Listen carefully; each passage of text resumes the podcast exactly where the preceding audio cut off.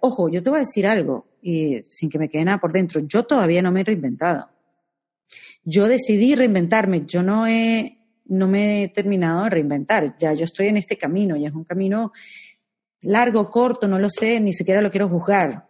Estoy en un camino porque además te digo, de, ya de muchas herramientas que hoy en día tengo, hay días que tengo malos días tengo unos pinches días, o sea, ayer fue un día terrible, donde me dejé llevar por la voz mala, saboteadora, donde me volví a quitar el valor de las cosas, donde sentí que lo que estaba haciendo no era importante, me caí en ese hueco. Reinvéntate. Empieza por tu mente, tu corazón y tu espíritu. Eres perfecto y eres perfecta tal como eres. Solo tienes que darte cuenta. Libérate de tus complejos, de tus creencias limitantes, crea tu vida y recibe todo lo que necesitas. Asume ya la identidad de quien anhelas ser. Yo soy Esther Iturralde, Life Coach Espiritual. Este es un espacio seguro para que recibas las herramientas, las epifanías y los parteaguas para que de una vez por todas te liberes del deber ser social, cultural o religioso. Mi misión es abrir brecha, hacer las preguntas incómodas para que conectes contigo y con Dios. El resto lo decides tú. Estoy súper emocionada de presentarte a la invitada de hoy. Erika de la Vega es una talentosa presentadora, locutora, comediante, productora y actriz.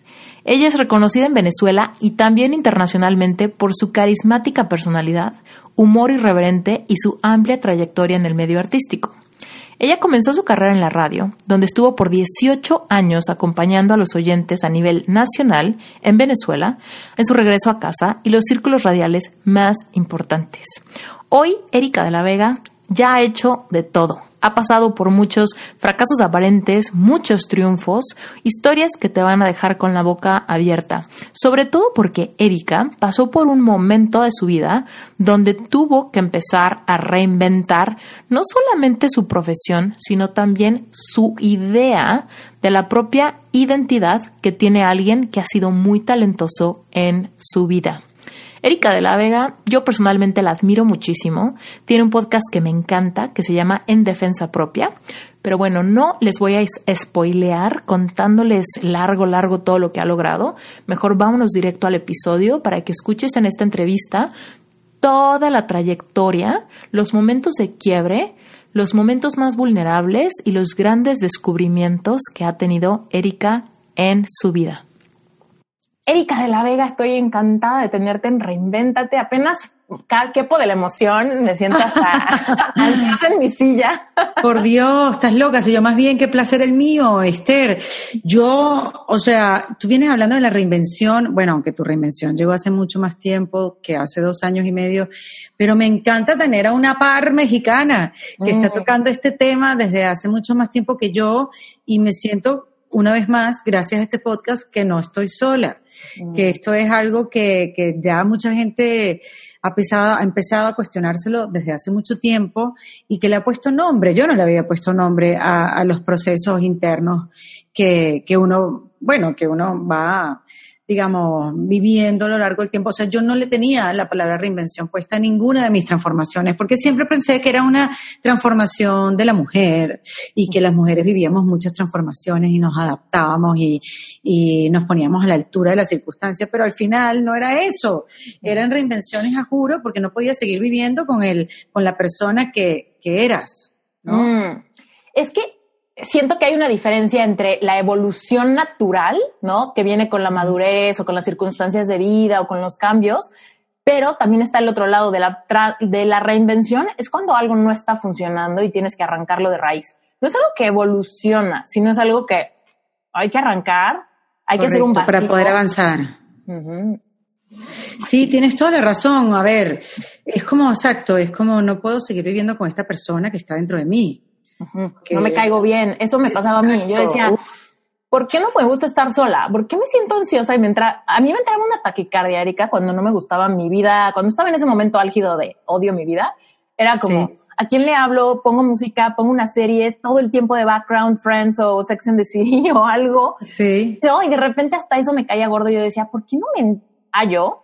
Y era eso de, creo que me siento en momentos incómodos cuando estoy sola con esa persona que no te cae bien y que ya no sabes ni qué decirle. Así me sentía yo conmigo. Wow, eso no es una reflexión súper profunda. Mm. La verdad, sí, no querer estar contigo. Sí, yo, yo, bueno, cuando yo supe que no quería estar conmigo era porque porque no importa si yo hubiera puesto Friends, yo nada más escuchaba mi voz saboteadora, terrible, la enemiga, yo le llamo Esther, em, subió el volumen, ella subió el volumen, se apoderó del volumen de mi cerebro. Ajá. Y, ya, ¿yo cómo hago para salirme de aquí? De esta mujer para no escucharla más, cuando nunca la tuve, por cierto. Mm. Nunca, nunca ah, estuvo, pero muy leve, siempre le bajaba el volumen.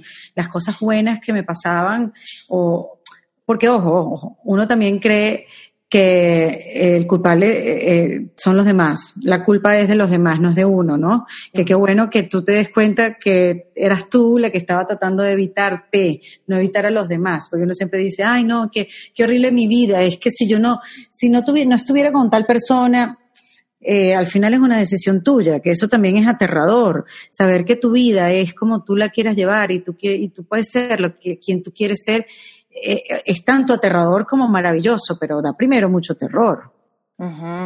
No, como darte cuenta que tú eres la responsable de, de lo que te pasa. Sí, recuperar tu autonomía definitivamente es un acto de valor muy cañón. Pero a ver, Erika, seguramente ahorita la gente que nos está escuchando, los que te conocen han de decir, ¿qué? Erika me está diciendo que ella algún día no se hallaba o tenía una crítica interior. ¿Cómo? Y algunos despistados que quizá no te conocen, primero los despistados, cuéntanos quién eres, qué haces hoy en día, a qué te dedicas. Bueno, no por despistados, nos vamos a decir despistados, sino que bueno, somos mucha gente. y, bueno, eh, encantada de conocer a, los nuevos, pues que nos unimos en este en esta conversación. Em, bueno, yo soy venezolana, yo empecé en la radio, en los medios venezolanos, cuando era muy, muy joven, a los 20 años, y, y ahí estuve 20 años en la radio, o sea, pasé como... En Venezuela en Venezuela. Todas las etapas de, de, empecé a ser y que adulta, o sea, terminé la adolescencia y empecé a crecer en la radio. Y pasé de radio juvenil y a, después a radio adulto contemporánea.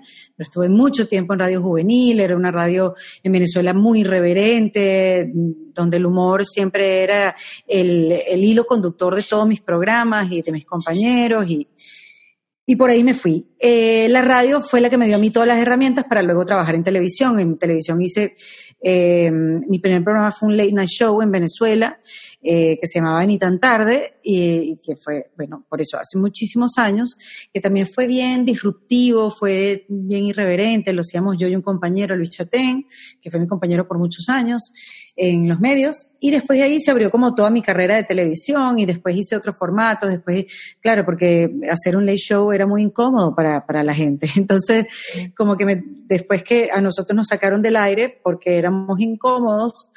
Eh, y, y, éramos incómodos, nos metíamos con la gente, decíamos verdades, éramos los antipresentadores, o sea, y todo lo hacíamos con, como, con humor y, nos atrevíamos a decir cosas que nadie nunca se atrevió, no porque éramos groseros, sino porque opinábamos de gente que estuviera en televisión y decíamos si nos gustaban o no, o, pero no que, ay, no, que no me gusta, sino lo hacíamos con humor, hacíamos sketches, eh, donde nos reíamos de las cosas que no nos gustaban y lo que criticábamos lo hacíamos a través del humor. Entonces, por eso fue incómodo porque lo hicimos también con la política y ese era el momento donde Chávez eh, había llegado al poder recién. Nunca nos gustó Chávez y siempre fuimos como en contra, pero al final era el presidente y queríamos tenerlo en el programa. Vinieron muchísimos políticos, pero también hicimos mucha crítica política, pero nos veían así como que los muchachitos esos que hacen ese programita porque era un programa a las once y media de la noche. Y después de dos años nos sacaron porque fuimos muy incómodos, pues, porque ya era, el, presidente del canal ya recibía muchas quejas de parte nuestra. Pero bueno, la pasamos súper. Cuando acabó esa oportunidad, cuando acabó ese ciclo, ¿estabas enojada por la censura o fluiste? lloraba como una Magdalena porque me han quitado lo más preciado que yo tenía en mi vida. Nosotros ya hacíamos radio, tanto Luis como yo, juntos y llevamos los que hacíamos en radio la televisión. Y, me quitaron como mi juguete, me quitaron el corral donde a mí me ponían a jugar. Este, yo, yo más nunca sufrí por un programa de televisión, más nunca sufrí como lo que yo sufrí con Ni tan tarde. No me lo permití, dije, esto no vale la pena. O sea, yo no me voy a encariñar. Entendí quizás en ese momento que los programas de televisión nacen y mueren y nadie se muere porque eso suceda. Lo que pasa es que nos iba tan bien, nos iba tan chévere que y yo estaba construyendo mi carrera sobre la radio y sobre ese programa que como que me vi en la nada, así como si no tenemos esto, porque como éramos la antitelevisión, para mí era qué otra cosa en televisión yo puedo hacer. Oye, Erika, en esos momentos, ¿tú te acuerdas cuál eran, cuáles eran tus metas? O sea, en ese programa, ¿cuál, ¿cómo tú te veías cuando estabas en esa temporada? ¿Cómo tú te veías en 20 años? O sea, ¿te veías...? No, no lo veía. ¿No? No, la verdad que no lo veía. Veía como que eh, eh, eh, finalmente esta es una carrera, o sea, yo estudié publicidad, pero cuando llegué a la radio y comencé a ganar plata, tú sabes, que te pagaran por ir a la radio, yo dije, bueno, ya puedo decir que, que este es mi trabajo, pero ya después cuando empezamos a hacer televisión, sí decía, bueno, yo sí me puedo dedicar a esto muchos años más. Pero más allá de ya saber qué quería hacer y hacia dónde quería ir, es que yo empecé por el programa que, que todos queremos. Yo empecé por el programa, que era un late show con tu mejor amigo, diciendo lo que se te pasaba por la cabeza a través del humor, probando cosas y, y, la, y la, gente joven se identificó conmigo y con Chatén y con las marcas. Y las marcas vinieron y, nos pasaban cosas como rarísimas. O sea, a mí me contrataba Burger King y a Chatén lo contrataba McDonald's y cada quien hablaba del producto de él en el programa. Era una cosa, la cosa más loca, Esther. Y entonces, claro, ¿cómo, cómo yo iba a pensar? Para mí era quedarme, yo me voy a quedar en este programa toda la vida. O sea, este va a ser mi programa. Y no, fue dos años, ese, ese fue como que se te quitaran el piso. No tenía como un norte como que de aquí voy para allá, sino de aquí, ¿quién me va a contratar si siempre fui así, si yo soy feliz haciendo este tipo de programas? Yo no me hallo en un programa de variedades, o sea, porque era muy, muy incorrecta, muy, muy auténtica, muy, no, seguíamos ningún estereotipo. Pero la vida me sorprendió porque en el momento que nos sacan, yo seguía haciendo radio, que la radio ha sido o fue, porque ya no la hago, lo más, lo más constante que yo tuve en mi vida. Más que novios, más que relaciones, porque no importa qué pasara en mi vida, la radio siempre estaba ahí. Yo todos los días a la misma hora iba para un programa de radio. Y a los tres años cambiaba a otro, otro horario. Y a los cuatro años cambié otra emisora, pero siempre eran como los mismos horarios y era mi trabajo, lo que yo me dedicaba. Y la televisión se adaptaba a mis horarios de radio. Eso era, de eso se trataba, porque yo con el tiempo entendí que este es el, este es el trabajo que yo tengo que cuidar, la radio, porque es el permanente, o digamos, el, que más estable era. Entonces, bueno, después de ahí la vida me sorprendió porque los grandes canales, los comerciales, los correctos, no el que era la alternativa, eh, me llamaron para hacer televisión y yo no entendía por qué me llamaban, si supuestamente somos incómodos, si nos votaron fue por eso, si tenemos, teníamos como súper aceptación del público, pero no muy buena aceptación de la gente de, televisión. Y la sorpresa para mí fue, no, es que queremos que vengas a hacer lo que tú hacías allá, pero en otro formato. Entonces, pues, pude llegar a las grandes cadenas de televisión, RCTV, que fue la primera, que después cerró Chávez, después con el tiempo, y, ahí hice, hice formatos de concurso, pero siempre a mi manera, siempre permitiéndome decir cosas que jamás en la vida yo pensé que me iban a dejar decir. Y otra vez te repito, Esther, no es una cosa, yo no decía groserías, por supuesto, no es una cuestión que, que me dejaban decir groserías, no, me dejaban ser, me dejaban decir cosas y mostrar las respuestas y, y, y decirle cosas a la gente, y era un programa de gente joven ese programa después lo repitieron muchísimo, después que la televisión cayó en que, bueno, ya no se podía producir tanto. Y yo lo veía ya después que yo me hice mamá y, así con mi hijo cargándolo, y que, ¿cómo me dejaron a mí decir eso en televisión? Esta gente está loca. Oye, ¿y alguna vez te metiste en algún problema? ¿Alguien así que te reclamara o algo de algo que dijiste? No, no, no, no. Bueno, a ver, la mayoría de las personas con las que nosotros nos metíamos lo veían como algo chévere. Eh, te puedo decir que como un par de personas sí nos tuvieron, un par de personas en la televisión, conductores y eso, sí como nos tuvieron mucha rabia por muchos años.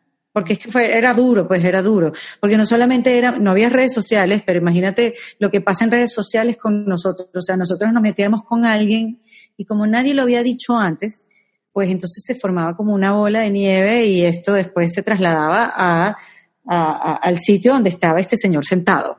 Le decían cosas que nosotros decíamos en televisión. Entonces quizás, no sé si fuimos irresponsables o hicimos lo que debimos, pero en verdad lo hicimos con el norte de que estábamos siendo auténticos. Más nada. Y después todo lo demás, a mí me tocó después trabajar con mucha gente de las que hablamos y de los que nos fueron a visitar el show.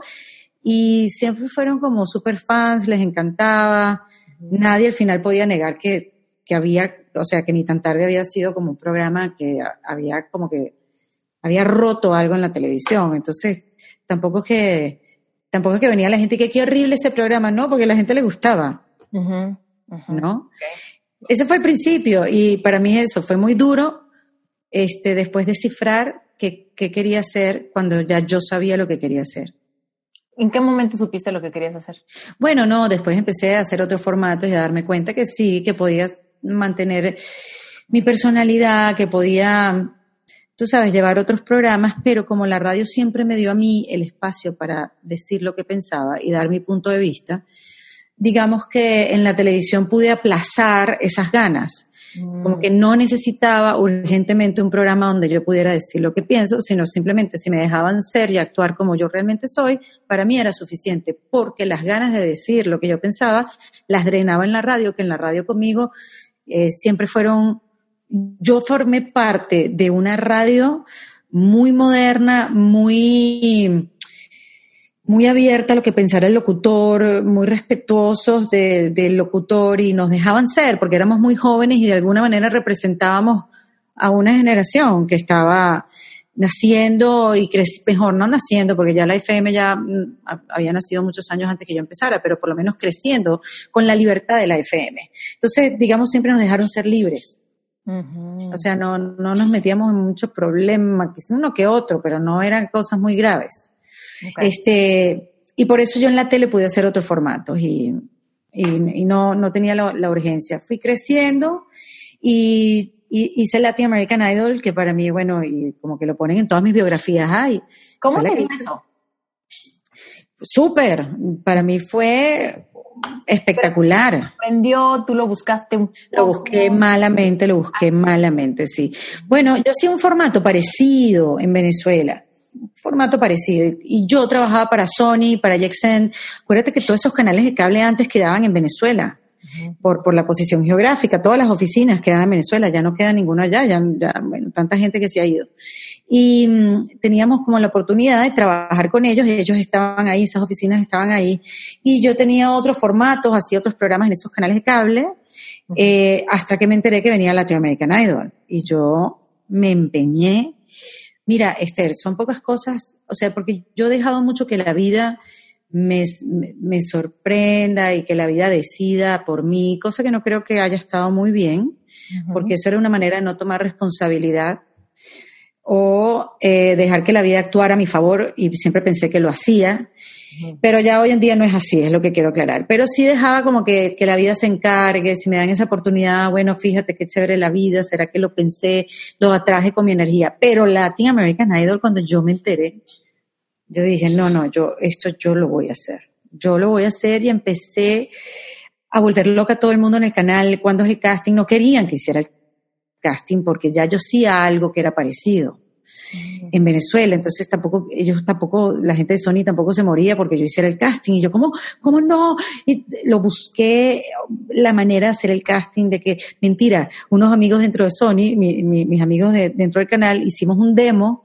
con todo lo que yo había hecho y lo mandaron al, al como que a la franquicia y entonces pidieron para hacerlo y Sony que, y que, pero ¿y por qué Erika? No, bueno, es que nosotros vimos un demo de ella.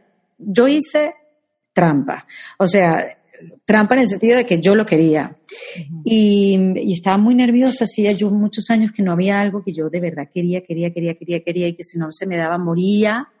Yo en esa época tenía una relación amorosa que acaba de terminar, bueno, terminé como 120 veces, pero el, poder irme a hacer Latinoamérica Idol la Argentina y viajar por toda Latinoamérica durante unos años, era, era mi salida perfecta. Oh. Era como mi momento feliz, era mi libertad era como, este era mi pasaporte a la felicidad. O sea, no solamente representaba un paso importante en mi carrera, sino en mi vida personal. Mm. Y quedé. Y quedaste. Sí.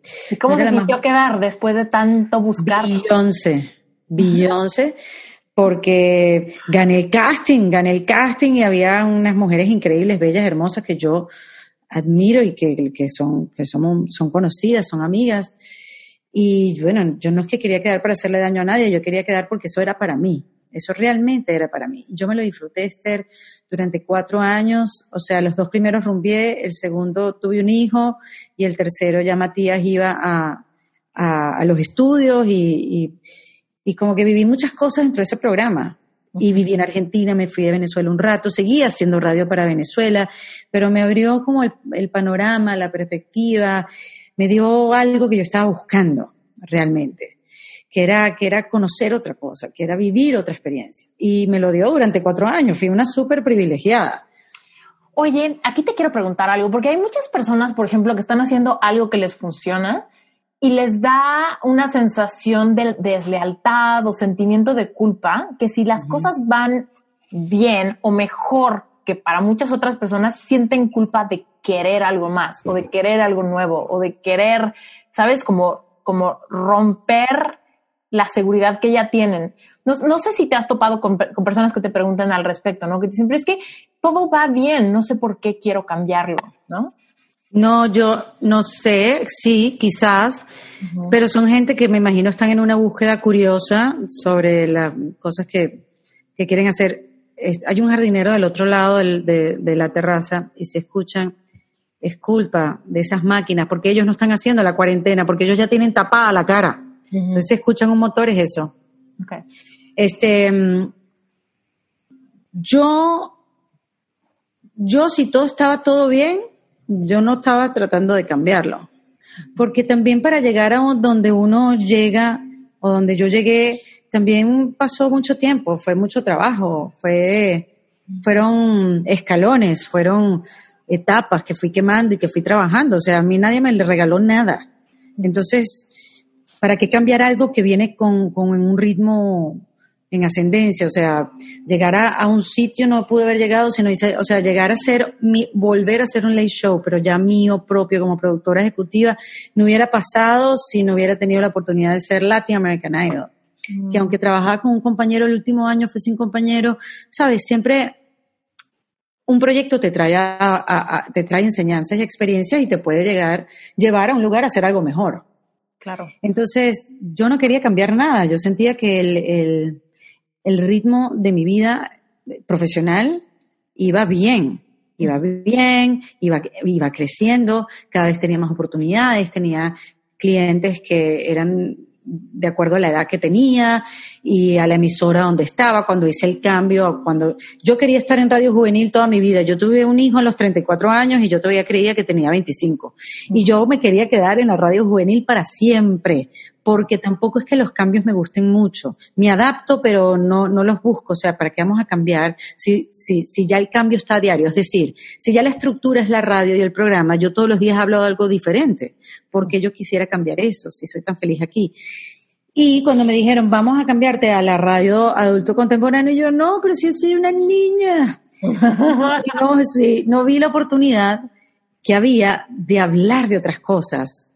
Cuando yo llegué a la, radio de adulto contemporáneo, se, se, me abrieron los temas que no me vi que estaban limitados en la radio juvenil. Mm. Yo me estaba autolimitando. Y cuando aquí pude empezar a hablar de otros temas que eran realmente los que me estaban pasando y los que estaba viviendo, porque ya vivía en pareja, porque ya tenía otras preocupaciones, porque eso ya me había, ya era mamá, este, y no es que hablaba del hijo todo el tiempo, yo no, yo no soy ese tipo de mamá, siento que las mujeres tenemos muchísimos temas y no creo que cuando te hace mamá, no, yo, yo no creo que cuando te hace mamá ese es el único tema que tienes para hablar, no, quise también hacer eso como a propósito, ¿no? Yo, sí, sí, me acabo de ser mamá, pero espérate, mira, hay otras cosas que a mí me interesan también y quiero ser curiosa y hay cosas que también me, me identifican y, y entonces me sentí súper bien en esa radio, entonces después ahí me dije, hubiera hecho el cambio antes y me hubiera sentido mejor y hubiera ganado más plata también, porque se me abrió también el, el espectro de, de clientes también, porque era otra radio mucho más grande, mucho más eh, todo público, era más todo público. ¿Cómo darnos cuenta, Erika, cuando quizá estamos haciendo eso que hiciste tú de yo me quiero quedar aquí porque es mi espacio, me acomoda, me gusta, le tengo mil cariño y cómo quizá darnos cuenta que al aferrarnos a que algo no evolucione, quizá nos estamos perdiendo de eso, de algo que... No sé, yo creo que cuando desentonas, cuando crees que vas a decir una opinión y no lo estás diciendo en el lugar correcto, ese no es el lugar correcto para dónde estar o dónde estar. Mm. En el caso mío, te lo digo y lo estoy tratando de trasladar a algún ejemplo de la vida, pero en la radio quizás yo me quedé limitada hablando de las mismas cosas para no desentonar. Quizás eso mismo de no hablar de los hijos era para no desentonar delante del grupo que mm. de locutores porque ninguno se había hecho papá ni mamá. Yo era la única cosa extraña. ¿Entiendes? Entonces quizás eso, eso también me, me, me limitó o, no podía hacer productos de, de, de bebés por eso. O sea, yo creo que o sea, yo creo que hay que aceptar que uno va cambiando. Tú no puedes ser eh, la misma todo el tiempo. Eh, lo que pasa es que, claro, yo a mí, yo me creí la idea que a, mí me, yo me caía demasiado bien. Entonces, eh, y la pasaba chévere y me gustaban mis ideas y todo lo demás. Y, y yo, me, o sea, como que, no, pero yo tampoco quiero dejar de ser, de ser ella, pero sí, de repente vienen otras ganas, de repente, mira, yo no quiero ir a, presentar ningún festival, yo lo que quiero es tener un programa de televisión donde yo pueda decir mi punto de vista. Me hace falta más eso, no solamente en la radio, necesité una página web para hablar más de los temas que yo quería hablar, que la radio no me lo daba. Entonces la radio que me lo dio todo, necesité crear otros caminos para empezar a hablar yo de mi punto de vista. Y empecé como en esa búsqueda de cómo poder comunicarlo, porque al final también me di cuenta que yo tampoco estaba muy equivocada en lo que pensaba, o sea, había gente que resonaba con lo que yo decía, con mi manera de ver las cosas. Entonces, mi búsqueda fue hacia allá, pero siempre, o sea, con respecto a lo que yo estoy viviendo ahora, que es muy distinto a lo que yo te estoy contando, siempre busqué mi crecimiento hacia afuera, o sea, siempre busqué, busqué crecer eh, a través de mis proyectos profesionales, no internamente. Mm. Buscaba el crecimiento adentro de mí, porque yo sentía que todo iba creciendo junto. Eh, y, no, pero me di cuenta de eso cuando ya no había más proyecto profesional que crecer, y ahí me di cuenta que, que la que no había crecido para adentro era yo, ahí me di cuenta que cuando ya yo no, cuando yo dejé de hacer televisión y cuando yo dejé de hacer radio aquí en Miami, este, ahí fue que dije, bueno, sin la etiqueta de presentadora de televisión, eh, sin la etiqueta de locutora, todavía me queda la de comediante porque yo me empeñé en seguir haciendo comedia y seguir haciendo stand-up comedy y, la, y fue la que decidí que se quedara conmigo. Pero cuando me quedé sin esas etiquetas, o sea, y dije esa, esa, esa pregunta que yo le hago mucho, si tú eres lo que haces y no haces lo que eres, entonces, ¿quién eres?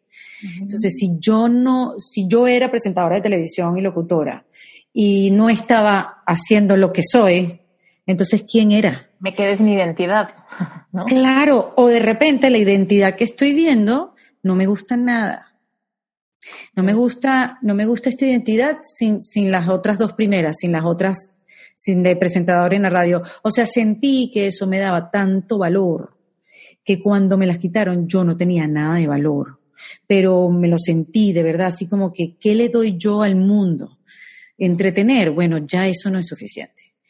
¿Qué, ¿Cuál es mi papel en este mundo? O sea, si no tengo el medio, ¿dónde, ¿a dónde voy? Bueno, claro, me busqué ir a los teatros y lo sigo haciendo y es una de las actividades que más disfruto hacer, que es hacer mi stand-up y hacer comedia y tener ese momento con un público enfrente. No fue así siempre, siempre le corrí la arruga porque me daba terror hasta que no hubo más excusas y lo tuve que hacer. Ya no, ya no me quedaron más excusas en no hacerlo.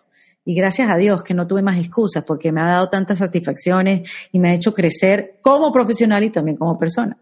Pero en esa época lo que te decía era que todo yo lo veía, mi crecimiento era, era, eres que tú lo ves, o sea, así como pasé a la radio, pasé a otro horario, y entonces, claro, ya estoy un poco más grande, entonces vino una compañera mía de otra radio, entonces hablamos de cosas de mujeres en la radio, sin ser muy intensas, eh, en la intensidad femenina, sino sin ser, o sea, no éramos tan intensas en, en, en lo femenino, sino que nos damos el permiso de hablar otras cosas ahí. Y después de eso, de Latin American Idol, yo hice esta página web para la mujer y ahí también entrenaba hasta que llegué a, a la corona. O sea, al lugar donde ya hace de rato ya yo quería llegar, que era tener mi propio late show. Ya sola, sin mi compañero, porque bueno, Luis y yo, aunque seguimos siendo amigos y seguimos haciendo comedia, eh, cada quien agarró caminos completamente diferentes esto pasa cuando tú trabajas en tu casa. Y este, sí, hola, hello, sí, y menos mal que te estaba vestido y todo lo demás. Este, no, siempre, estamos vestidos en la casa, que quede claro. Este, bueno, entonces, eh, eh, se creó este late show llamado Erika Tipo 11, que los monólogos lo pueden ver en, en YouTube, está en mi canal de... Eso lo empecé a subir yo en el 2012, porque como era en un canal de cable y ya en Venezuela se empezaba a ir la gente ya, eh, yo quería que los venezolanos lo pudieran ver. Entonces yo lo que hacía es que nada más subía el monólogo del programa. El programa era un stand-up, un pequeño monólogo, un panel después de comediantes y después un invitado famoso. Eh, un actor, o una actriz, lo que sea. Y entonces yo nada más subí el monólogo en, mi canal de YouTube, que era el 2012. En el 2012 YouTube era, o sea, era una cosa rara donde uno veía eh, American Funniest Videos. Era como... Videos de gatos. sí, exacto, loco, video loco. Em, y, y, bueno, ese era el lugar donde yo ya, este es el lugar llegué finalmente, después de 20 años, al lugar donde yo quería llegar profesionalmente y creyendo que estaba llegando al lugar eh, eh, personal también. Ya yo, sabes, me había casado, tenía un hijo y seguía haciendo lo que más me gustaba. O sea, ¿qué más le podía pedir yo a la vida? Ojo, para conseguir el hombre en mi vida no fue tan fácil, pero ya viéndolo, contándolo en perspectiva, sí, finalmente, ya, ya, no tenía urgencias personales. Ahora, vamos con lo profesional. Y en el camino me da un ataque al año después y yo ya yo estaba muy nerviosa de vivir en Venezuela y sentía que tenía una edad. A ver, te voy a interrumpir. Primero que nada, venga. tengo una pregunta atorada de tus monólogos. O sea, ¿de dónde sale tanta creatividad? ¿Tú te sentabas? ¿Cómo los escribías? ¿De dónde No, no. Nosotros nos sentamos con un equipo de gente. Curiosamente, mis guionistas casi todos eran hombres. Eran tres guionistas. Producían dos mujeres el show.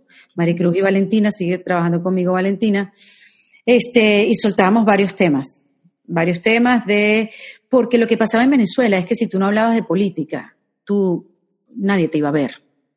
Y nosotros teníamos una limitación técnica que grabábamos y el programa salía a los tres, cuatro días. O sea, no podíamos utilizar la política como porque íbamos a estar o a sonar desactualizados. Entonces, Erika Tipo 11, aparte de hablar de lo femenino, que ya yo venía hablando de eso en mi página web, porque todo nació en mi página web, que ya no existe, se llamaba Erika Tipo Web, la transformé y ahora es ericadelavega.com. Este, tuvimos que hablar de esos temas que la política nos robó. Eh, de boberías, superficialidades, pero que también son partes de la vida, del despecho, de los exnovios, de los borrachos, de, mm, no sé, o sea, eh, cómo se comporta la gente en un ascensor, o cómo reconocer a un venezolano, qué son las cuaimas, lo que hacemos las mujeres cuando ellos nos preguntan algo y nosotras respondemos. Entonces, como que todo lo femenino lo condensamos, además estaba como bueno, yo soy mujer, yo soy perfecta para hablar de esto, porque esto ya me pasa, ya yo convivía, ya yo estaba en matrimonio, ya yo había tenido exnovios, ya yo había tenido, tú sabes, ya yo me había portado mal, ya la gente sabía, ya todo. Entonces podía entender que yo podía hablar de todas esas etapas. Mm. Y si no, las inventábamos.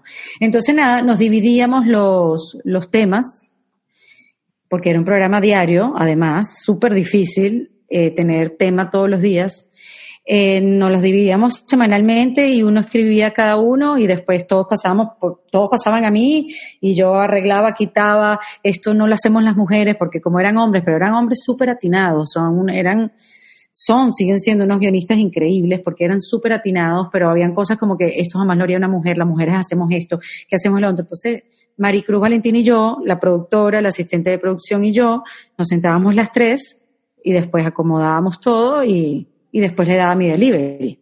Mm, me encanta. Pero no, ayudada, yo jamás te hubiera dicho, o sea, eso jamás hubiéramos podido hacerlo. Sola, jamás, jamás de los jamás. Es muy distinto como uno ahora trabaja, ¿no? A nivel digital. Claro. Ok, entonces después de eso, cuéntanos a qué te refieres con que te dio un ataque. Ah, bueno, me, dio un ataque porque en Venezuela las cosas empezaron a poner cada vez más difíciles con la inseguridad, con la política. Este, Chávez ya estaba enfermo, la inseguridad era algo que nos volvía, a mí me volvía como súper loca. Y yo decía, bueno, ya yo tengo este programa, como qué más voy a, qué más voy a hacer, ¿no? Y yo creo, o sea, como que también sentía que, que si me iba de Venezuela podía, podía hacer este programa una versión internacional y ya este era un pasaporte perfecto para irme y vendérselo a otra cadena de televisión y, hacerlo. Y mm, empecé a pujar, me empecé, eh, Enrique Capriles perdió las elecciones contra Chávez y eso fue como lo que a mí me dijo, tú sabes que los venezolanos que estamos fuera siempre hay algo que te detona la salida. Y eso fue lo que nos, a nosotros nos, nos empujó a irnos. Mi esposo nunca estuvo convencido de irse, pero ¿sabes cuando nos ponemos las mujeres cuando, cuando queremos algo, no? Vámonos y vámonos y vámonos hasta que se fue antes de que yo siguiera con el fastidio. Pero no, a él, le, a él le llegó una oportunidad, él también es hombre de televisión, pero de la parte creativa, ejecutiva, no, no delante de cámaras, salió una oportunidad en televisión y él dijo, bueno, ¿será que nos vamos? Y yo ya tenía ya la maleta hecha, nos vamos, nos fuimos, ya tengo el ticket y nos fuimos, pero, pero más que todo era porque yo quería buscar oportunidades que el país ya no me las estaba dando. Y era un programa además que se sostenía por eh, la inversión de los, de los clientes, no era una, no era una producción como antes, todas las que hice anteriormente que te mencioné, que eran producciones de pagadas por los canales. Esto era una producción pagada por los sponsors que nosotros conseguíamos. Y la economía ya venía también chocada. Yo me fui a principios de 2013 y ya la inversión publicitaria comenzó a viajar, a, a bajar y y, iba a ser insostenible mantener el programa también. Entonces, bueno, me fui en febrero del 2013. Sin embargo, no me divorcié de Venezuela como, como muchos hacen que ya se olvidan. Yo seguí yendo y viniendo. seguía teniendo compromisos, contratos, hasta que en el 2014 llegó esta, esta, esta, mm, metieron preso a Leopoldo López y vinieron las manifestaciones de los estudiantes, empezaron a meter preso todo el mundo, ya, y todo para mí en mi industria se acabó. Se acabó, ya yo no volví más, ya yo no tuve más clientes, marcas que, que yo pues les hacía de imagen, ya todo eso se acabó porque ya ni, ni siquiera existía el producto porque no tenían materia prima. Olvídate de las, las, las historias de terror. Claro. Este, y, y eso hizo como yo hacía radio para Venezuela, yo seguí haciendo radio después de eso. Yo estuve haciendo tres años radio de Miami para Venezuela. Eh, gracias a la tecnología lo pude hacer. Iba a decir que la tecnología nos permite acortar. Sí.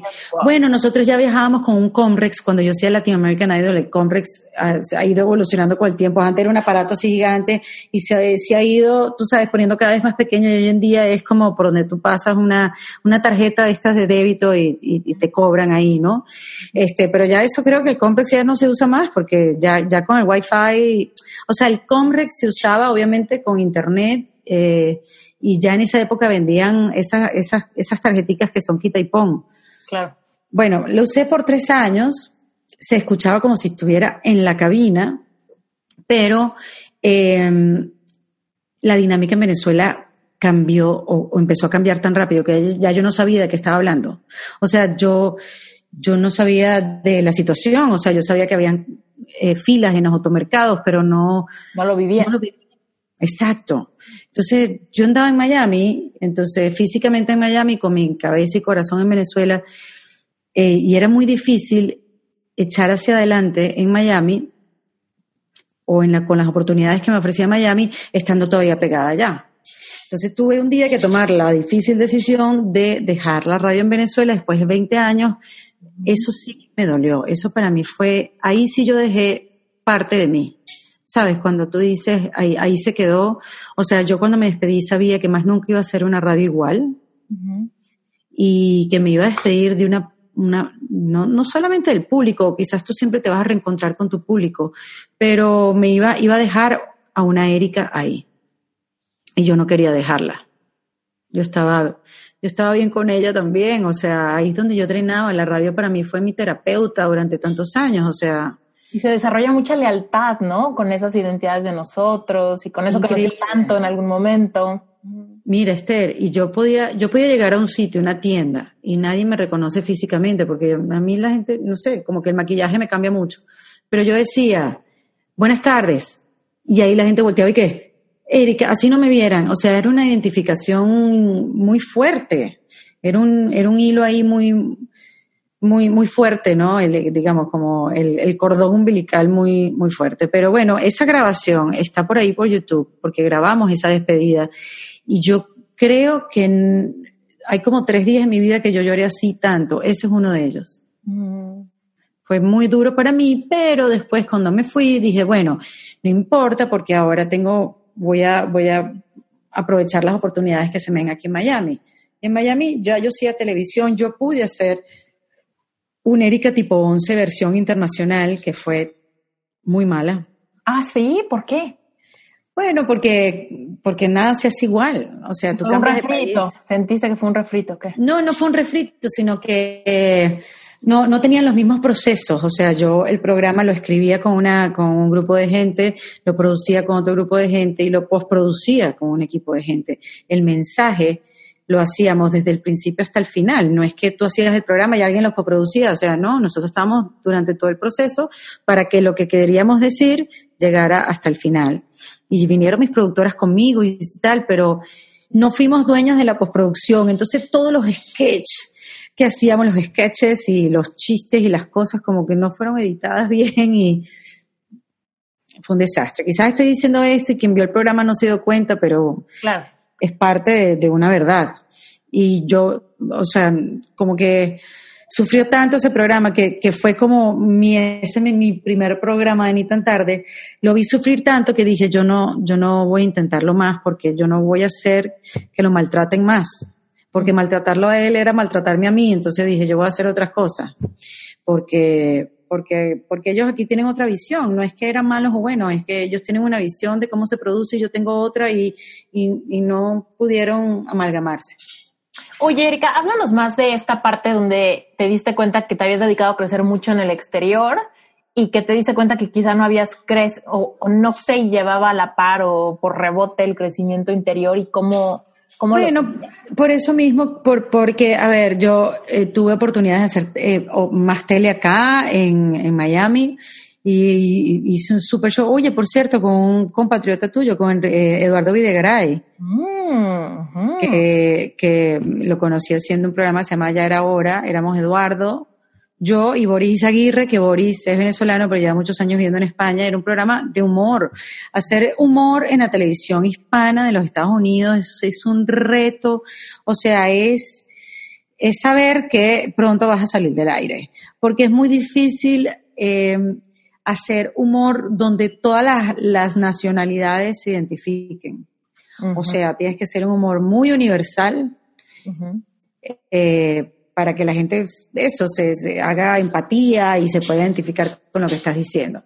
Pero bueno, nosotros fuimos valientes, yo ya había hecho varias cositas en Telemundo, varios programas súper chéveres y oportunidades y, trabajé con Lucero en un programa que se llama Yo Soy el Artista y Fonsi, hicimos un grupazo, una gente tan querida y esas oportunidades de conocer otra gente, de, ¿sabes?, grabar en otros estudios. Yo estaba aprovechando las oportunidades que me estaba dando el país y todo lo que yo había aprendido antes. Pero después, no sé, como las oportunidades empezaron a ponerse cada vez más pequeñas, habían cada vez menos espacio, em, lo que me ofrecían como que no tenía como mucho que ver a lo que yo quería hacer. Y me pasaba que aunque estuviera haciendo televisión, yo estaba completamente triste, o sea, infeliz, triste, amargada, frustrada, quejona, terrible. Me convertí en una tipa que no estaba feliz con nada. Cuando yo, mm, bueno, sí, quizás era una mujer inconforme, pero yo era feliz, tranquila, con mis cosas, pues con mi humor y mis cosas, no era perfecta para nada, más bien eh, tengo mi carácter, pero este, no estaba contenta, y entonces esa, esa quejadera empezó a impactar también como que en mi alrededor, con la gente que estaba alrededor mío, qué me pasa, porque eh, eso de, de no estar como en televisión fija, eh, estaba un día sí y otro tampoco, entonces tener que salir y que la gente me preguntara, ¿y en qué andas ahorita? Erika, ¿y en qué andas ahora? es así como que, o sea, que si no estoy haciendo algo en televisión, no soy nada, no hay más nada que hablar. Empecé a tener como un conflicto conmigo. Y, y, y, bueno, empecé a hacer paz con la idea de no estar en la radio, en la televisión. No fue fácil, pero, pero traté de llenarme de otra cosa, como voy a hacer mi stand-up y voy a entender que yo no puedo seguir viviendo así, la culpa a los demás. Este, lo que me pasó de emigrar a Venezuela no solamente me pasó a mí, me pasó a mucha gente y no hay un gentío quejándose como yo. Este, y bueno, empecé a ver cómo transformaba esa rabia, esa frustración en algo positivo, porque también estaba en un lugar donde estuve mucho tiempo así. Y eso de la frustración y la rabia me llevó a una tristeza. Entonces lo que pasó es que yo empecé a hacer cosas distintas, empecé a hacer un, una obra de teatro y, y, empecé a hacer cosas diferentes, pero no las sabía aprovechar porque yo no me sentía bien conmigo. Mm. O sea, no, no estaba bien. Entonces, yo dije, algo aquí está pasando, yo nunca me había sentido así, me siento triste, nada me importa, porque, porque cuando tú estás deprimido, yo no sabía, te lo digo porque lo viví. No es que estaba triste, yo no estaba triste, yo lo que pasa es que no tenía ganas de nada. Yo no tenía ganas de decir nada, ni de encargarme de nada, ni de, ni de pararme de la cama. O sea, yo no tenía ganas de hablar. Ahorita va a sonar muchísimo lo del... ¿Se está, se está escuchando? Poquito, lo del jardinero. Ajá. Este, yo no quería hacer absolutamente nada y yo nunca he sido una persona así. Yo más bien he sido eh, creativa, echada para adelante, lo que no está me lo invento, pero nada, Esther, y me asusté me asusté porque de alguna manera me estaba yendo bien, estaba haciendo una obra de teatro que se llama Puras Cosas Maravillosas, que en México la hace un actor que se llama Perroni, yo la hice aquí en Miami y en Panamá, y era una, es una obra que te mueve mucho, no es de humor, pero trata de la, que es lo que yo siempre he hecho toda mi vida, pero era, es un tema que es de la depresión y el suicidio, pero en clave de humor y de improvisación. Entonces por eso me lancé a hacerla. Y a pesar de que tenía la sala llena todas las noches, yo no me terminaba de sentir bien. Algo pasaba, como que voy a hacer después de acá, tenía demasiada ansiedad. Yo dije, ay no. Muchos me dijeron... La ansiedad. ¿Cómo se presentaban los síntomas de la ansiedad en ti? A, a, mí, a mí me paralizó. Yo no soy una, una mujer que te puede decir que yo fui ansiosa toda mi vida. No. Yo no, no te puedo decir que yo la ansiedad, no, bueno, de repente había momentos, habían días, habían épocas, pero no me considero una persona ansiosa. Entonces, todas estas cosas como que empecé a sentirlas de un momento dado donde yo no sabía qué hacer con ellas, no tenía herramientas como para saber manejarlas, porque yo crecí como en positivo y nunca me vi como en eso, como en la ansiosa, en lo que no, en lo que... Eh, eh, fue muy difícil para mí manejar a esa Erika, de verme en el espejo y decir, ¿qué me pasa? de no querer bañarte, pero espérate, pero una vida pasándote por delante. Entonces, bueno, ahí fue que, que fui a hablar con un psicólogo y empecé a buscar ayuda y dije, esto, esto lo voy a resolver, esto lo tengo que resolver porque yo no me puedo quedar así. Yo no puedo seguir viviendo así. Y en tu matrimonio y como mamá, ¿cómo se permeaba este, esta como crisis? Mira, a mí mi esposo siempre me ha dejado ser, siempre me ha respetado como mucho pero él tampoco sabía qué hacer conmigo, porque imagínate una mujer que todos los días le venía y le decía, es que yo no sé porque yo no sé hacer nada, porque también me venía la, la, la, historia de que si yo no estoy haciendo radio y televisión, yo no sé hacer más nada, yo no, yo no sé hacer una presentación en PowerPoint, yo no sé, yo no, yo no sé coser, yo no sé cocinar, y bueno, y cocinar no, no lo sabré nunca porque no me gusta, pero, ¿sabes? Me sentía como súper inútil y para qué eso, para qué vine el mundo, me sentí, mira, no, me desacreditaba, no le daba valor a mi trabajo, a todo lo que hice antes, porque me pareció o me metieron en la cabeza o me dejé meter en la cabeza que lo que yo hice antes no valió para nada. O sea, lo que yo hice antes, no como en otras profesiones, Esther, que tú, bueno, tienes un currículum, entonces tú vas llenando tu currículum de cosas y, bueno, mientras más sabes hacer, de repente puedes llegar a ser CEO gerente de una empresa. Y, y yo fui creciendo así, acumulando experiencia, acumulando trofeos, pero al final ninguno de esos trofeos valió nada.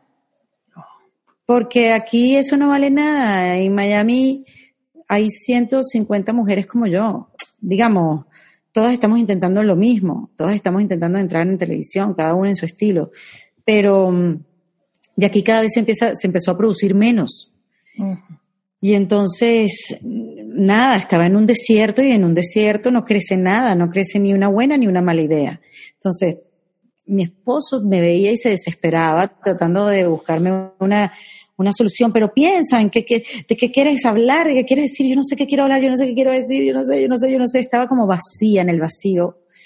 Y después entendí, él, yo no, o sea, yo cuando yo hablaba con él, a los hombres le pasa mucho eso, ellos siempre te quieren buscar una solución.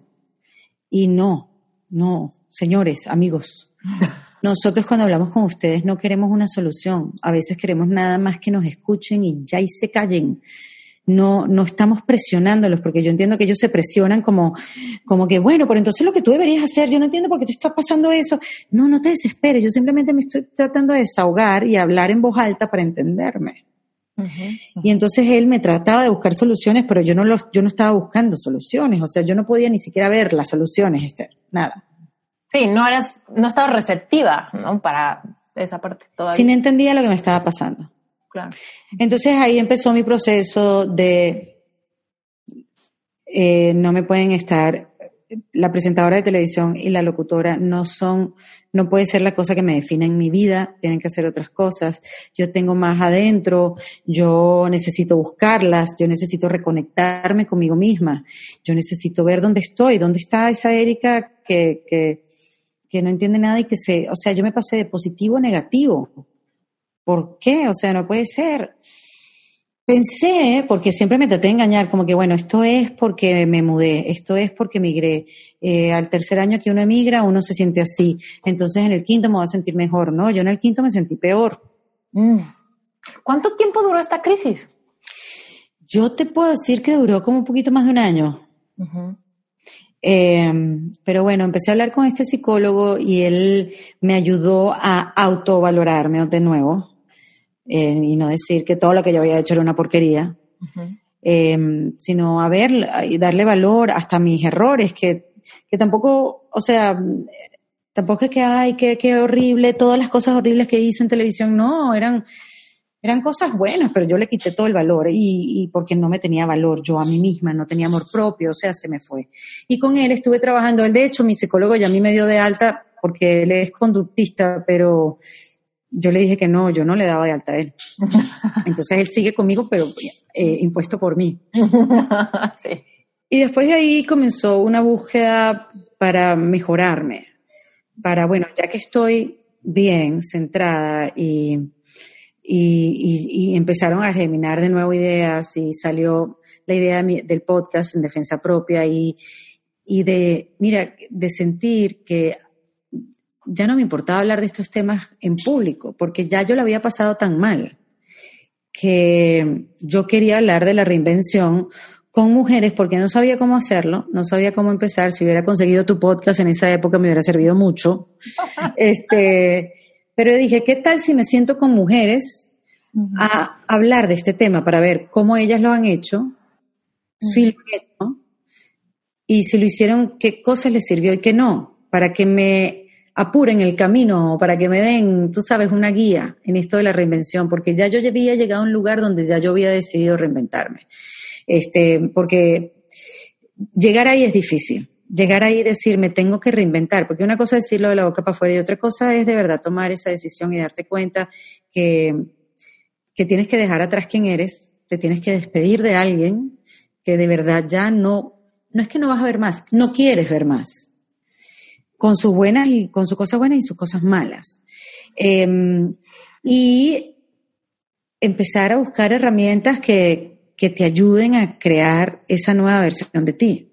¿Cómo qué herramientas encontraste tú, Erika?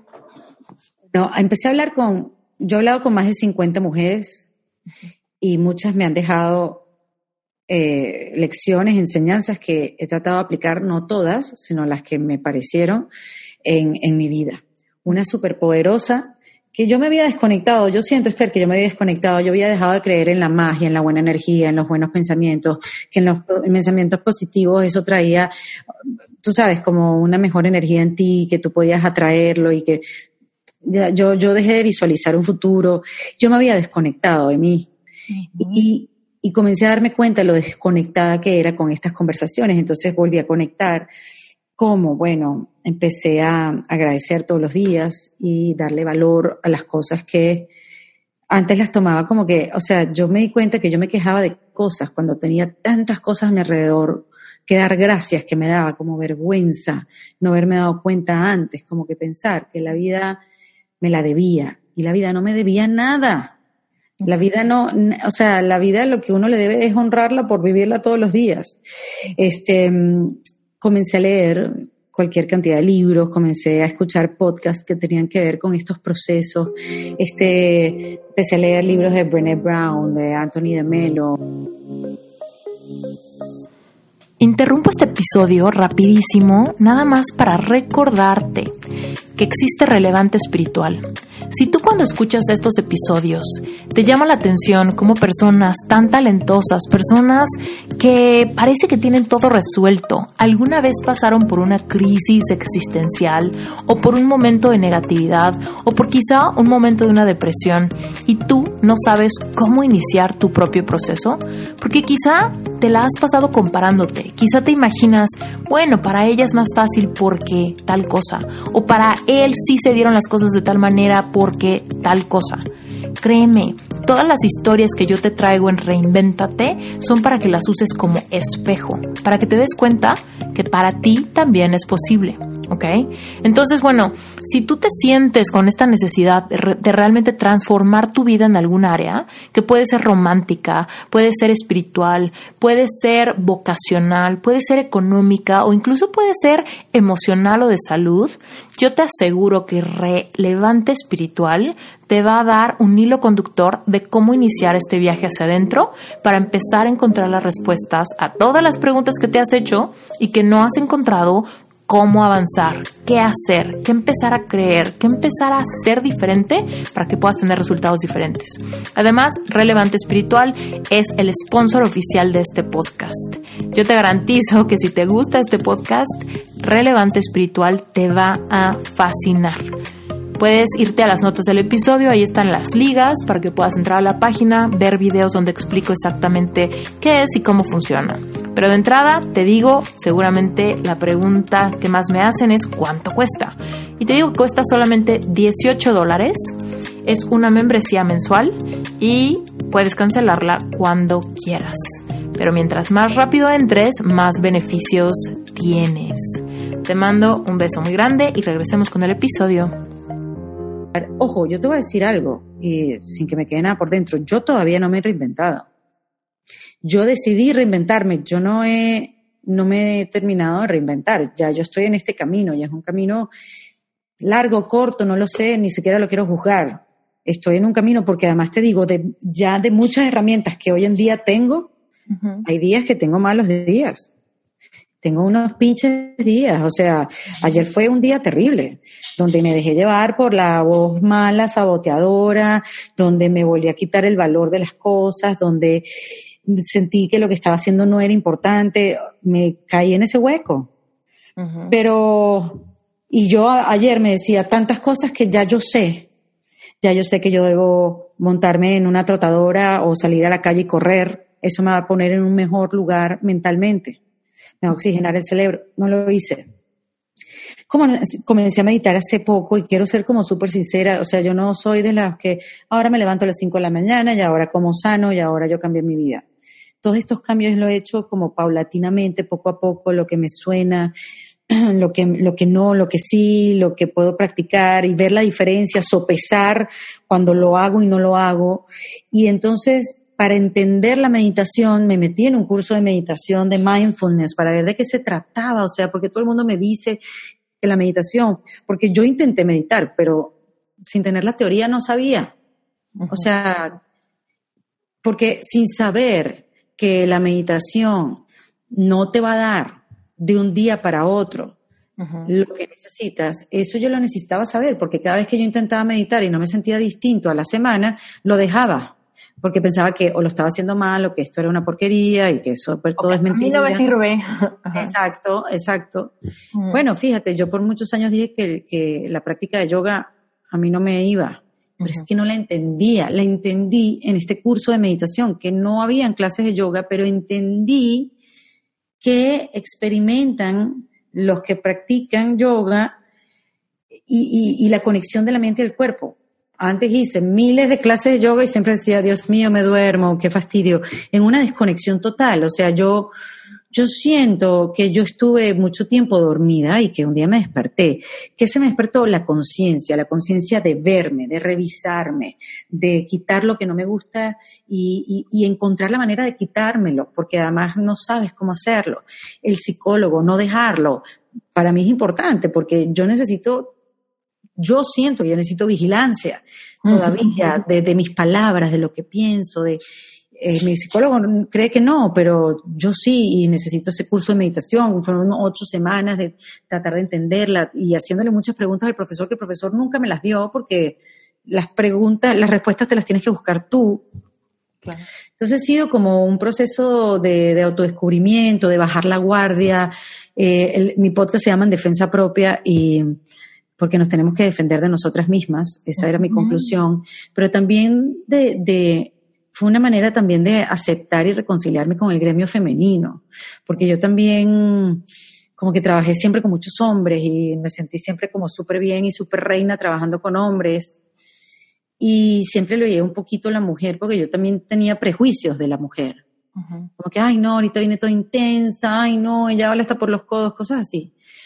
Y este podcast a mí me quitó todo eso. O sea, este podcast, estas conversaciones me han hecho amar a la mujer y admirarla más que nunca y a darme cuenta que todas somos distintas. O sea, nosotros no nos pueden meter todas en una cubeta.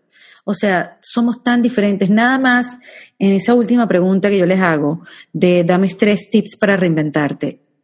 Se han repetido, en, en más de 50 conversaciones se han repetido tres o cuatro tips cada uno tiene su manera de reinventarse, de ver la vida, de, de, cambiar, de, de, sí, de, vivirla, de vivirla. Y, y eso me hizo también darme cuenta que yo tengo un poquito de cada una de ellas. O sea, estamos todas hechas un poquito de cada una de nosotras al final, porque no estamos solas en esta búsqueda y, tengo mucha gente alrededor que ahora están más despiertas que nunca queriendo quitarse las etiquetas y entonces tú ves a una que es, eh, no sé, em, directora de marketing y se quiere quitar la etiqueta y quiere no sé, quiere estudiar Reiki y quiere irse a la India y descubrirse, o sea, yo creo que lo importante es este tipo de conversaciones y este tipo de procesos, porque en verdad yo no he estudiado para ser coach, yo no me, yo no me, yo no he dado, yo no sé si quiero ser eso. O sea, yo ahorita estoy viendo quién quiero ser, pero no tengo instrucción en nada. Simplemente lo único que tengo es la, es la experiencia. Y si mi historia y si mi experiencia va a hacer que otra persona diga, ay, con razón, yo también me siento así ah, yo puedo cambiar, quién quiero ser y cambiar y dejar ese trabajo que te tenía loca durante 30 años y finalmente liberarte. Claro, sintiendo todos los miedos, pero a la misma vez liberación.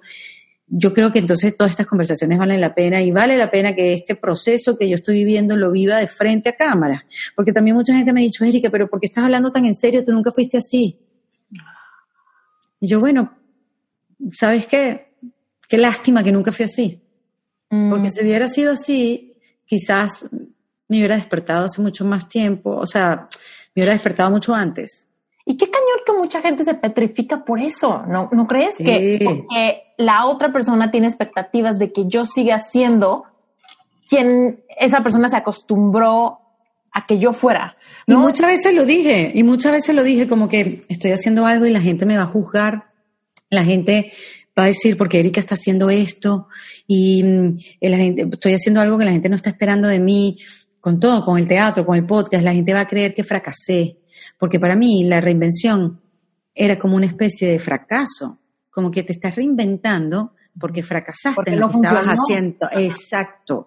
Entonces, para mí, decir que me iba a reinventar o reinventarme o intentar hacer otras cosas, era decirle a la gente, no lo logré, no logré la televisión hispana en los Estados Unidos.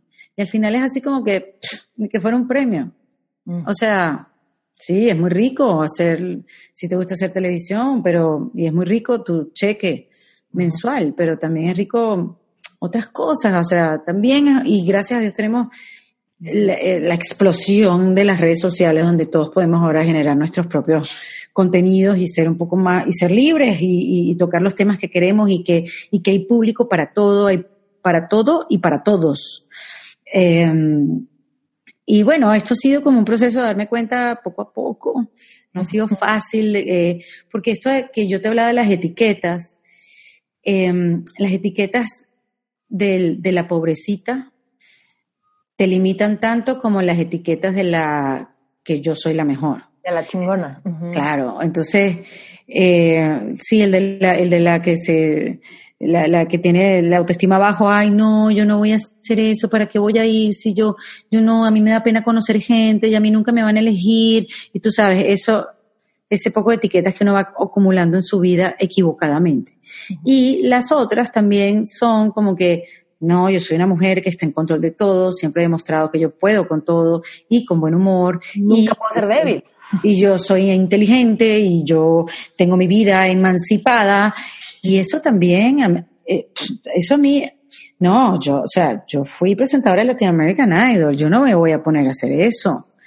Y eso al final fue en contra mío porque dejé de hacer cosas que, que, necesitaba hacer, que quería y tenía ganas de hacer, pero la etiqueta me frenaba. Entonces yo dije, ya yo no puedo ser mi propia enemiga, yo tengo que hacer cosas diferentes, tengo que crearme nuevos hábitos, tengo que, tengo que dejar de estar enconchada en mi casa y no ir a ningún lado y abrirme y buscar eventos y, y ahorita me metí en un club de, de mujeres de, puros eventos que tienen que ver con crecimiento personal, pero es súper así que sí, sound healing y otro día es, se leen un libro de crecimiento personal. No, no te digo que quizás hay haga una diferencia, pero estoy alrededor de gente que está en lo mismo que yo. Y así como tú te tienes que despedir de ti, tú tienes que despedirte de, de gente a tu alrededor que no entiende el cambio, porque si tú quieres cambiar, la gente que te va a poner más resistencia es la gente que está a tu alrededor. Así mm. como que, como, pero, ¿Pero qué estás diciendo, Erika? Estás loca, tú no eres así. ¿A ti qué te dio? ¿Cómo vas a decir lo que estás diciendo si tú nunca fuiste de esa manera? Yo, bueno, pero quiero ser de otra. Y yo he empezado a referirme a mí misma como dos personas, como esos artistas que se nombran, que se, se mencionan en tercera persona. yo menciono, yo, yo menciono como que algo pasa y yo que digo, la vieja Erika, la antigua, pues no, no la vieja de edad, la antigua Erika hubiera reaccionado de esta manera. Pero como la nueva Erika ha vivido ya ciertas cosas y ha perdido familiares y ha estado en momentos tristes, Erika va a reaccionar, esta nueva, de otra manera. Entonces, yo no me voy a poner brava porque no me trajeron el plato de comida que no quería en el restaurante, o yo no me voy a poner brava porque mi esposo no actuó como yo quería, o yo no me voy a poner brava porque el proyecto no se dio. Yo simplemente voy a ver y voy a disfrutar el momento. O sea, voy a comerme la porquería que tengo aquí enfrente, aunque sea lo que no pedí en este restaurante que no quise venir nunca, y voy a compartir con los que tengo a mi alrededor y voy a hacer un gran esfuerzo para que esto se me olvide y se me olvida. Mm. Se me olvida porque como lo, lo aprendí en la meditación, que como te digo, yo creo que los efectos de la meditación diaria uno lo podrá ver al año, a los dos, no sé porque inmediatamente no lo ves, pero empiezas a comprender un montón de cosas. Entonces, ¿sabes? Cuando tú empiezas, que uno siempre ha intentado, ¿no? Poner la mente en blanco. Así sea, no sé, te van a hacer un estudio, una tomografía. No piensas en nada, ¿sabes? Cuando te meten en ese tubo así que no puedes pensar en nada y te vienen todo lo que no, todo, ¿no? Entonces, bueno, en la meditación también, la idea es que no pienses en nada. Bueno, hay tipo, diferentes tipos de meditación, entonces en, hay una que es no juzgues tus pensamientos, dejas que vengan y se vayan y que cuando vengan, deja, o sea, concéntrate otra vez en ti si están ahí los pensamientos. Y hay pensamientos que te traen emociones, hay, hay, cosas, imágenes que te traen emociones, unas te hacen, o un ruido, imagínate que alguien haga un ruido justamente que tú estás meditando y te da una, una emoción, y entonces a mí me daba rabia, pero no sabe, no sabe que yo estoy meditando porque se hace ruido. Pero la idea es que esa emoción pase, y tú te concentres en otra cosa, en, estar presente ahí, y esa emoción se va. Haber sentido eso en algún ejercicio de meditación me abrió a mí la posibilidad de que cuando yo quisiera reaccionar hacia algo, yo podría concentrarme en la respiración y no reaccionar tan rápido, pensar mejor y dejar que esa emoción pueda desaparecer. Esto puede sonar muy come flor, pero en verdad lo, lo digo como, como, como un aha moment, porque el haberlo sentido es así como que lo puedo aplicar en otras áreas de mi vida.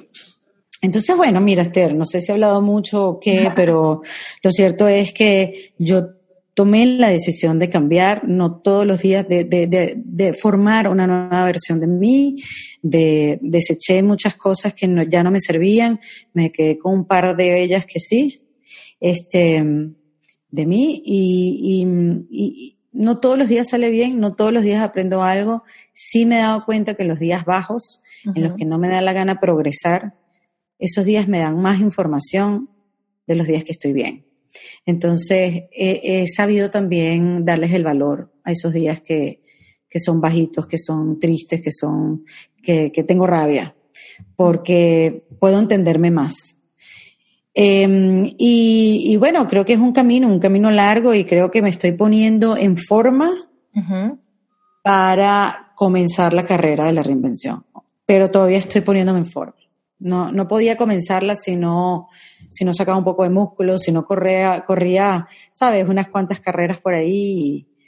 Y, estoy bien con eso, no quiero forzar el, no quiero, no, esto no es rápido, estos son procesos que se van viviendo poco a poco y yo sé que no todos tenemos tiempo como que dime la manera rápida de reinventarme, como yo lo pregunto, dame tres tips, pero no son para, para que me hagan el camino fácil, porque las conversaciones duran una hora, una hora y media, sino lo hago es por, porque, porque bueno, de repente son cosas que puedes eh, eh, emplear en tu vida inmediatamente. Inmediatamente. Y, yo creo que son pequeños cambios que tienes que aplicar para después ver, ver el resultado. O sea, y no hacerlo todo a la misma vez, porque también es súper abrumador. El otro día hablando explorar, ¿no? O sea, explorar. Hoy voy a explorar, hoy tengo un mal día y quizá hoy exploro con con esto que dijo Erika, de voy a ver si yo puedo dejar que una emoción se transforme antes de que yo reaccione. O simplemente hacer un curso de meditación. Vas a un curso, mira, ahorita con, todo lo que estamos viviendo de la cuarentena, eh, Coursera, ¿cómo que se llama? Coursera.org, que da cursos, eh, hizo una alianza con las Ivy Leagues, que son todas estas universidades maravillosas, y eh, la Universidad de Yale puso cursos de la ciencia de la felicidad, cursos de meditación, todos completamente gratis con subtítulos. Entonces, si tú quieres entender si esto te abrió la curiosidad de entender más la meditación, de repente no es un libro, de repente una clase de meditación, no mentira, no, no puedes irte a ningún lado a hacer una clase de meditación, pero de repente conectar con, con un profesor de meditación y respiración en Instagram, escribirle un direct message, meterte en estos cursos, leer un poco más, comprarte un libro por Amazon eh, que tenga que ver con esto. Yo tengo, te voy a decir, 28 mil libros que he comprado por Amazon, no me los he leído todos, pero creo que hay muchos que te los tienes que leer en el momento. Claro, sí, y darte también visto de que quizá ahorita es el momento de uno que compraste hace tiempo y no, no empezar a controlar el proceso de qué tengo que leer primero. Sí, y tengo una amiga que es em, eh, profesora de meditación y mm, hace unas prácticas del silencio. Cuando ella dice que en el silencio hay muchas respuestas y ella lo practicó hace muchos años, se quitó sus etiquetas de arquitecta y ahora es, no sé, experta en silencio. qué maravilla, qué manera de reinventarse es eso. Claro. Eh, y me dice, Erika, cuidado con la autoviolencia, porque tú tienes todas estas herramientas y sabes que para subir tu estado de ánimo o para poner tu mente en un pico mental adecuado eh, diariamente, tú tienes que correr, tienes que meditar, tienes que leer por lo menos tres eh, hojas del libro que te estás leyendo, y tienes que escribir el journal, tienes que agradecer, tienes que, ¿sabes? Tu vision board. sí. exactamente. Entonces ya yo le estaba diciendo, bueno, no pude hacer esto, no pude hacer lo otro, me dice, wow, o sea, deja la autoviolencia, estás haciendo lo mismo que siempre hiciste toda tu vida, o sea, date el chance. Y yo digo, cónchale, también eso es válido, o sea, no lo había visto. Entonces siempre es bueno tener a gente que ya haya pasado por, por ahí tenerte a ti, tener gente que ya haya vivido esos procesos también para que te guíe. Y tampoco está mal crearte tu propia fórmula, porque quizás lo que me sirvió a mí no te sirve a ti y de repente hemos vivido experiencias completamente distintas y, cada quien también busca el camino que le funcione. Quizás, quizás la meditación no es, porque eso me lo dijeron a mí en este curso.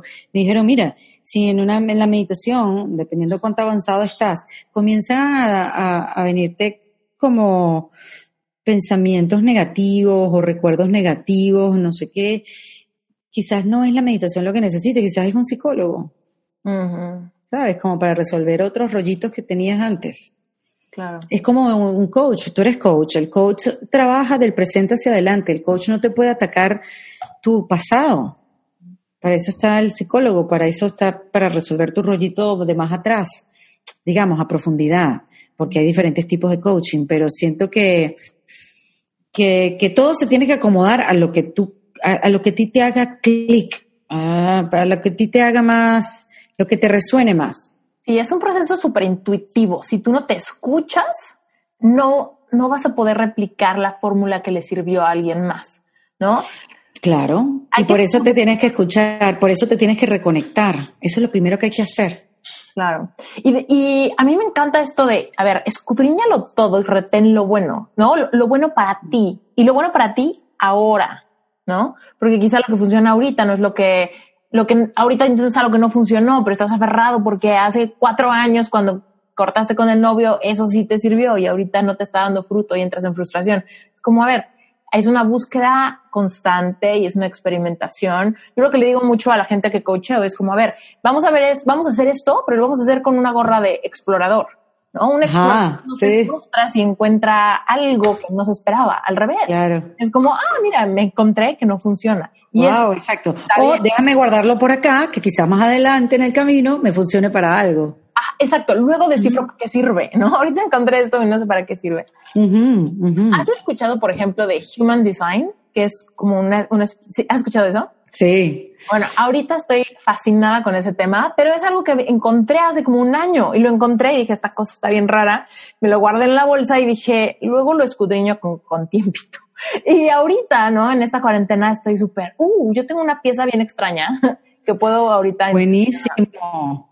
Yo me hice un, eso tiene que ver también con eh, los blueprints, porque actúas como actúas y todo, o el human design tiene que ver más con, con presión del cuerpo. Es un poco estos como arquetipos de personalidad, muy clavado con como astrología, pero al mismo tiempo con una parte muy biológica de tu cuerpo y de cómo tienes diferentes sensaciones viscerales, diferentes como interpretaciones de experiencias, de tus habilidades, de tus miedos y cómo tu cuerpo está súper relacionado, o sea, como, como claro. tus hormonas, ¿no? Cómo reaccionan ante ciertas circunstancias y cómo todo eso está engranado en, en, en ti, en cómo está formado tu cuerpo. Y, se va resolviendo a nivel psicológico y a nivel de, de tacto también. Eh, no, no hay. Esto, por ejemplo, lo tiene que ver, por ejemplo, con tapping, ¿no? tú el tapping, por eso te pregunto. El tapping es una cosa, yo no me lo he hecho, pero me muero por, por, por hacerlo. Yo tengo un curso de tapping que yo creo que te podría. ¿En serio? ¿Lo haces tú? Sí, sí. ¡Wow! Está mira, tapping te funciona para como en tres cosas grandes. Primera, es algo que nos ayuda a sentir, porque nadie nos enseña a sentir. Por eso le huimos a todas las emociones incómodas. Uy, estoy triste. No, por ejemplo, mucha gente me dice, ahorita con la cuarentena estoy muy nostálgico, entonces le quiero hablar a mi ex. Y es como, qué cómico.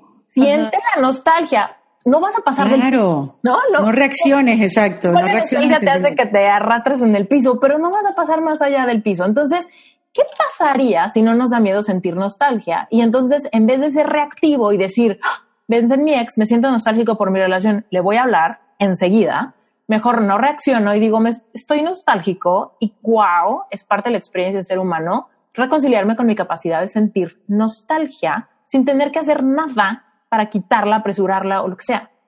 Ahora, si la emoción me incomoda, si siento rabia, ira, celos, envidia, nostalgia, desamparo, abandono, pues evidentemente no son emociones muy disfrutables. Sin embargo, nada ganamos bloqueándola, ahogándola, ignorándola. Entonces con tapping puedes sentirla más rápido para dejarla fluir. Wow, no sabía. Fíjate que el tapping lo veía como que si tuviste algún trauma, él te ayuda a desbloquearlo en tu cuerpo. Es que te digo, tres, hay tres usos Ah, bien importantes. ya, Uno ya. es que te ayuda a sentir algo en un espacio como controlado y seguro para dejar que la emoción fluya más rápido, ¿no? Por ejemplo, si tienes miedo, si tienes fobia a algo y estás en un ataque de miedo porque quizá acaba de temblar, por ejemplo, y tienes mucho miedo de que haya una réplica, por ejemplo, bueno, Sí. pues evidentemente hay que liberar ese pánico, ¿no? Y entonces es una emoción que por un lado yo digo, "Ah, déjate sentir. Bueno, pues a ver, déjate sentir pánico, pues igual el tapping te ayuda a, dejar, a sentirlo más rápido, fluirlo de un espacio seguro, controlado, para tener como una liberación a nivel cognitivo, o sea, de lo que estás pensando, pero también que tu sistema nervioso, al Lo tocar libere, los puntos sí. meridianos, tenga como una sensación de, ¿no? De que fluya esta energía. Pero, por ejemplo, también ayuda para eliminar creencias limitantes, ¿no? Por ejemplo, oh, yo tengo el síndrome del impostor, o yo tengo miedo a fracasar, o yo tengo Sí. miedo a ser desleal con mi familia y mudarme de país y dejarlos atrás. No sé, ¿no? Sí. Ese tipo de cosas. Bueno, pues puedes cambiar esas creencias limitantes engranadas, todas las emociones que te producen esas creencias limitantes, para reemplazarla con una creencia nueva, empoderadora, que va más alineada con quien quieres ser y con tus planes. Qué cool, qué chévere.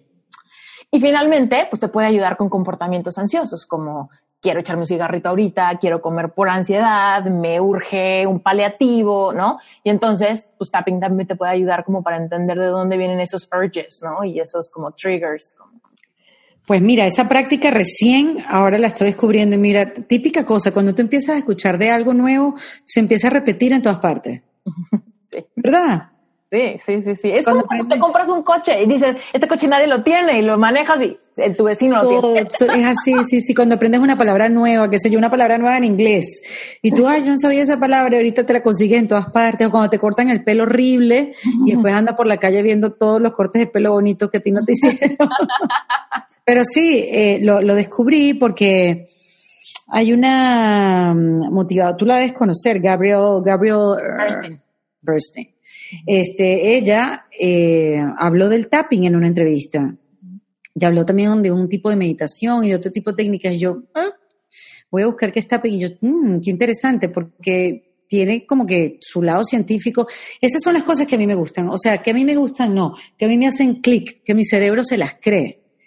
Porque quizás, no sé, hay, hay gente que le gusta más lo holístico, quizás le gusta algo, algo más abstracto y yo necesito tener como algo más científico, un Joe Dispensa, ¿sabes? Algo más comprobado. Claro, tú, es que tú necesitas este puente entre lo holístico y lo racional, ¿no? Para satisfacer esas dos partes que tu personalidad necesita para comprar una idea, ¿no? Totalmente, totalmente. Quizás más adelante no, quizás ya más adelante entienda otras cosas, quién sabe ya. Este, pero eso es lo que yo necesito ahora y esto lo del tapping, por eso me llamó la atención. Qué chévere. ¿Y tu curso dónde está? ¿En la página web? Sí. Te lo mando al ratito. Oye, Buenísimo. pero ¿sabes qué te iba a decir, por ejemplo, en esta parte de tapping? Y, y lo que te dije de la mente racional y la otra es porque me identifico mucho, mucho contigo. Yo también necesito como esos ambos lados, ¿no? Por un lado, o sea, tapping, o sea, los puntos meridianos, cuando la medicina oriental dice que los puntos meridianos son como, como diferentes uniones de los ríos, ¿no? Que están por todo tu cuerpo y que estos ríos deben de correr agua de arriba abajo y de abajo arriba. Y cuando, cuando no sientes algo, es como poner piedras, ¿no? Y empiezas a hacer presas. Entonces de repente Wow. esos ríos se atoran, entonces no fluye, de repente se atoró tanto que de repente se desbordan. Y es por eso que de repente tenemos ataques de ansiedad o muchos síntomas físicos, como se me duerme el brazo, tengo taquicardia, me tiembla un ojo, tengo un tic, me contracturas en la espalda, nudos, cosas así, que es simplemente la energía de tu cuerpo no está fluyendo. Y la energía occidental es el sistema nervioso central, ¿no? Que igual cuando no fluye, pues empieza a haber como síntomas en tu cuerpo. Tienes insomnio, comes por ansiedad, eh, tienes como esta como pensamiento nublado, no hay claridad en lo que quieres, no Sí. puedes tomar decisiones bajo presión, cositas así. Pero si lo piensas desde nuestro comportamiento intuitivo, los puntos meridianos que están en tu cara son mucho lo que tú intuitivamente tocas cuando estás confundida, cuando tienes miedo, cuando tienes... Guau, oh, me muero. O sea, por ejemplo, cuando un punto meridiano está aquí, ¿no? En la, in- Sí. en inicio de la ceja. El otro día vi que se hacía la cabeza, ¿no? Es como aquí. El ceño fruncido. ¿Por qué frunces el ceño? Es verdad. Para que intuitivamente tú, con tus manos, estimules ese punto meridiano. Otro está aquí, ¿no? Lo mismo, hacemos lo mismo. Por ejemplo, ¿por qué los besos son tan buenos? ¿O por qué los bebés se calman cuando están tomando pecho? Porque se estimulan estos puntos meridianos. Ay, sí, qué risa. Es que el otro día vi una sesión y se hacían aquí y se hacían arriba del labio y debajo del labio. Exacto. O sea, todos los puntos meridianos están en esos lugares que intuitivamente tocamos cuando estamos en estrés. Acá, lo mismo, ¿no? las manos, cuando la gente está nerviosa, se truena los dedos, se truenan las manos, no sé qué. Y es porque aquí hay un punto meridiano. O por ejemplo, el abrazo. Ay, solo quiero un abrazo. Aquí hay un punto de tapping. Wow. sin querer queriendo, las cosas que intuitivamente hace nuestro cuerpo sin pensarlas, es la sabiduría propia del cuerpo tratando de liberar las piedras que están estropeando esos ríos o ese sistema nervioso central que necesita un apapacho, ¿no? Para soltar. Y cuando lo metes con programación neurolingüística y empiezas a usar el poder de tu lengua, ¿no? Para darle voz a la emoción y después como que reemplazarla con otra, pues ya, tienes no, no, no. cinco minutos y... Necesito ya el curso. Tú no sabes lo que has creado en mí. Será un placer de mi parte. Qué maravilla, qué bueno. Qué chévere. Esas cosas que pasan, ¿ves? Casualidades. Totalmente. Ay, Erika ha sido más padre de lo que me imaginaba. Ay, por Dios, qué bueno. Yo siento que te hablé horas. Yo no sé si, si, si sabes, porque bueno, la historia de uno tampoco está interesante. Entonces digo, bueno, ¿será que le mm. hablé mucho? No, hombre, no, para nada. Además, fíjate, mi una vez una, una colega podcastera me dijo, tus episodios son muy largos. Yo tengo mi episodio más largo dura dos horas y media. Wow. Y, me dijo, tus episodios son muy largos, no hagas eso porque marketing y quién sabe qué. Sí, típico. La audiencia de Reinventate le pone pausa, se mete a su casa, se mete a regadera con su celular, se sale, se pone los claro. con mi podcast. O sea. Y lo acompañas durante toda la semana. Sí. Sí, sí, sí, Yo tampoco le tengo miedo a la duración. Para nada. Al contrario. Sí, para eso está, para que la escuche cuando puedan, cuando quieran. Exacto. Bueno, pues me encanta. Ay, querida, que me encantó. ¿Dónde te encuentra la gente? Bueno, tengo eh, una página web que es ericadelavega.com y ahí, bueno, pueden conseguirme y también Erika DLV Oficial, ese es mi Instagram.